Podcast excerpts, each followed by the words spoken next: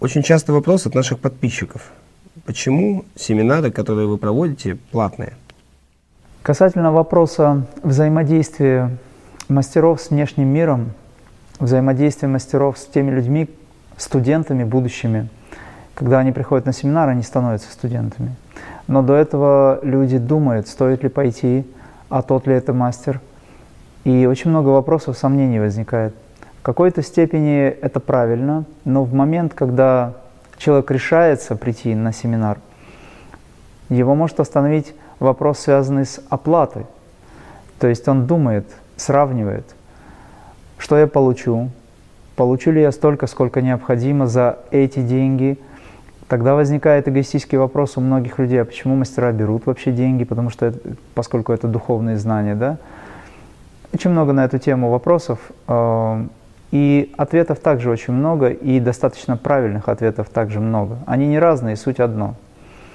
Мастера берут то, что называется ресурс, необходимый для того, чтобы они работали дальше. Это живые люди, которым нужно жить в этом мире, им надо передвигаться, им надо иногда есть, иногда спать, иногда иметь кровь над головой.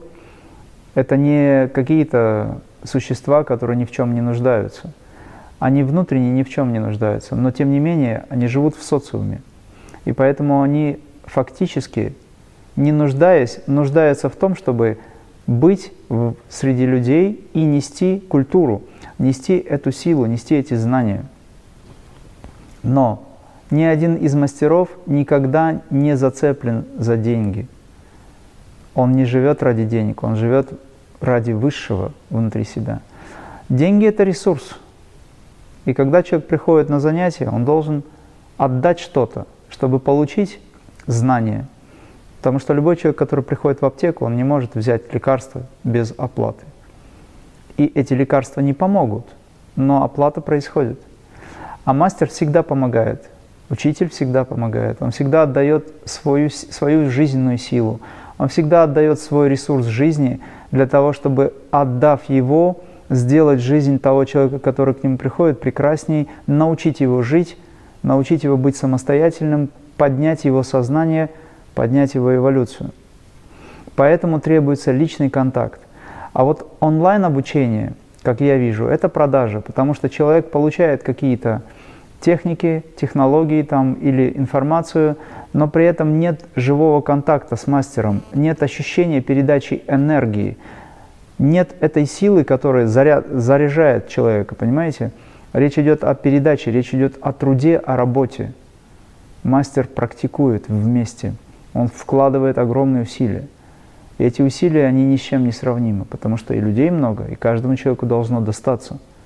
Каждому человеку должна быть передана эта сила – и не просто человеку, а всем уровням сознания этого человека. Работа идет на самых тонких и до физического плана уровнях. Поэтому во время онлайн-обучения это невозможно. И это какое-то даже умаление, я бы сказал, да, уничижение самого принципа духовного взаимодействия. Конечно, в, через интернет можно много чего передать, просто подготовить людей, настроить их – передать привет, рассказать о чем-то, но сам процесс должен быть вживую, потому что человек, который сидит в зале, он понимает, насколько серьезная работа происходит и насколько мастер выкладывается. Конечно, он должен получить за это что-то, потому что ему надо жить. Он отдает все время, но люди должны также вкладываться.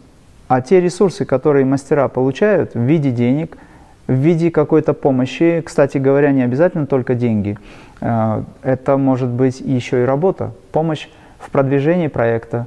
Огромное количество вариантов есть. Ко мне, например, приходили люди, очень желающие практиковать, но у них не было там средств. Мы их допускали к занятиям. Но эти люди обещали помочь какой-нибудь бабушке, помочь детскому дому, в конечном итоге перекрыть или перестелить крышу, поднять забор – Неважно, я просто пример привожу сейчас. В момент взаимодействия мастеров с учениками, в момент работы, этой великой работы, через мастера проходит очень высокая сила, огромная сила. И, кстати говоря, эту силу еще надо выдержать.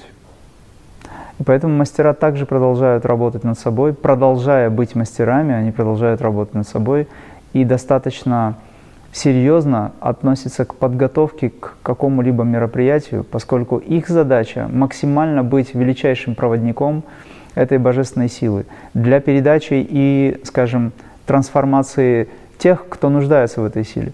Люди все время приходят.